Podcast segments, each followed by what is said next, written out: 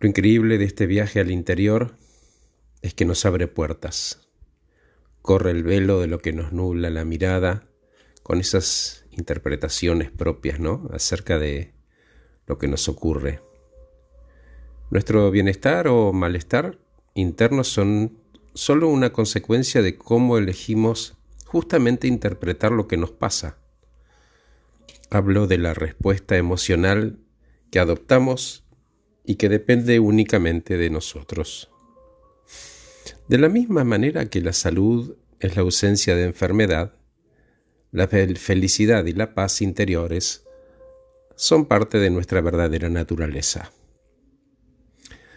El cambio en la forma de percibir la realidad, cuando salimos de la víctima para transformarnos en responsables, es la consecuencia lógica de conquistar esa paz interior. Esa paz es la luz que nos permite ver la realidad de una manera más objetiva y más neutra, sin tanta inferencia, sin tanto juicio.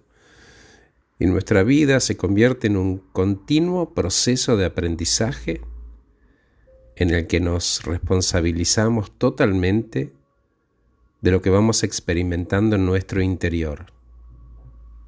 Y sobre todo dejando de culpar a los demás y a nuestras circunstancias.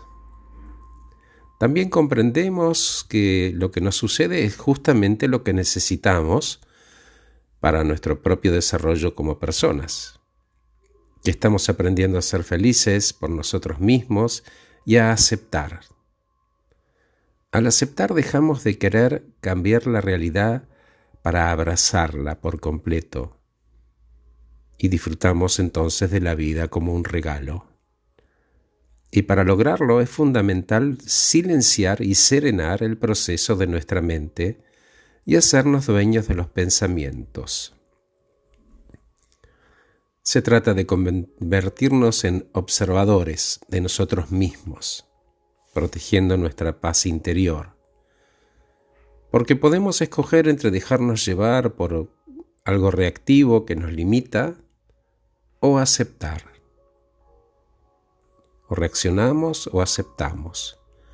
Porque aquello que no aceptemos se repite una y otra vez hasta que comprendemos que si aceptamos, nos vamos a terminar liberando del sufrimiento. Y aceptar no es conformarse o resignarse. Aceptar significa comprender.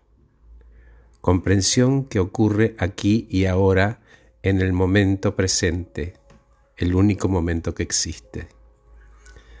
La verdadera felicidad no puede imponerse desde afuera, nace en el interior, cuando uno es capaz de convocar al silencio con cualquier método que quiera, yoga, mindfulness, meditación trascendental, lo que fuera.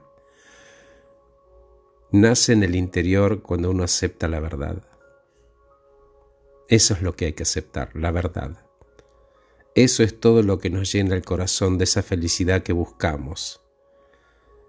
Y en todo caso, si queremos saber cuál es la mejor actitud que podés tomar en cada momento de tu vida, responde esta pregunta.